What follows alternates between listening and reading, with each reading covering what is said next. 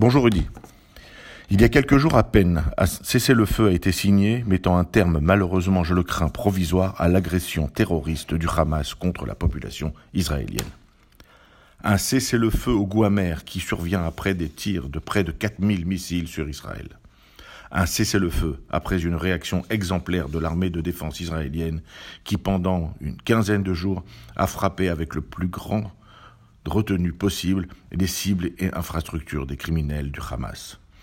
Le bilan des pertes humaines étant, comme toujours, trop important. Avec une dimension majeure que trop feignent d'ignorer. Le Hamas tirant dans l'intention de tuer, alors que lors de ses ripostes, Israël faisait tout pour ne viser que les terroristes et prenant des précautions qu'aucune autre armée au monde n'aurait prises. Chaque mort étant un mort de trop. Mais force est de constater que deux conceptions de la vie se heurtent. Israël, cherchant à protéger à tout prix sa population face à une organisation terroriste, et le Hamas, qui utilise son peuple comme bouclier et le sacrifie en se terrant sous les rues, les maisons, les écoles ou les hôpitaux. Alors qu'en Israël, les chefs analysent chaque donnée avant d'envisager une frappe, les terroristes palestiniens tirent à l'aveugle et offrent leur peuple en sacrifice. Ces éléments essentiels qu'il est toujours bon de répéter sans cesse font partie de ce goût amer que laisse ce cessez-le-feu. La population israélienne, comme après chaque période de guerre inachevée, se sent abandonnée.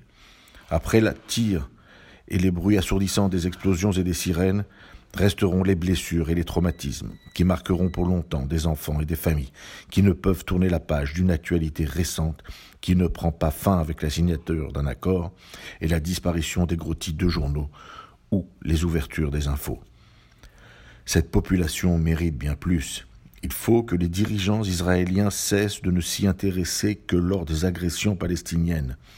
Ce sentiment d'abandon est une tâche sur tous les politiciens israéliens qui depuis trop longtemps ont tendance à penser à court terme et laissent les terroristes se réarmer alors que la population des frontières, tant au nord qu'au sud du pays, a besoin que l'on se soucie d'elle chaque jour en pensant à son avenir.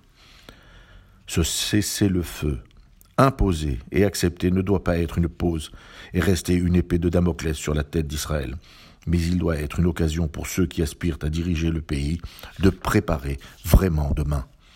Le peuple israélien, hors du commun, aspire à la tranquillité. Il a montré son courage, et ceux, aux donneurs de leçons, qui montrent malheureusement pour certains leur soumission et pour d'autres leur faiblesse et leur propre incapacité à gérer et régler les dangers qui les guettent et les crises qui se profilent. Messieurs, Israël n'a vraiment pas de leçons à recevoir de vous. Éteignez les feux qui naissent en France, aux États-Unis, plutôt que de jouer aux pompiers pyromanes au Moyen-Orient. Vous avez en Israël un véritable allié qui partage vos valeurs. Renforcez-le et rejoignez le camp de ceux qui ont signé la paix et ont tissé avec fierté le drapeau israélien sur leurs bâtiments. Le temps n'est plus à la faiblesse et aux compromissions. À la semaine prochaine.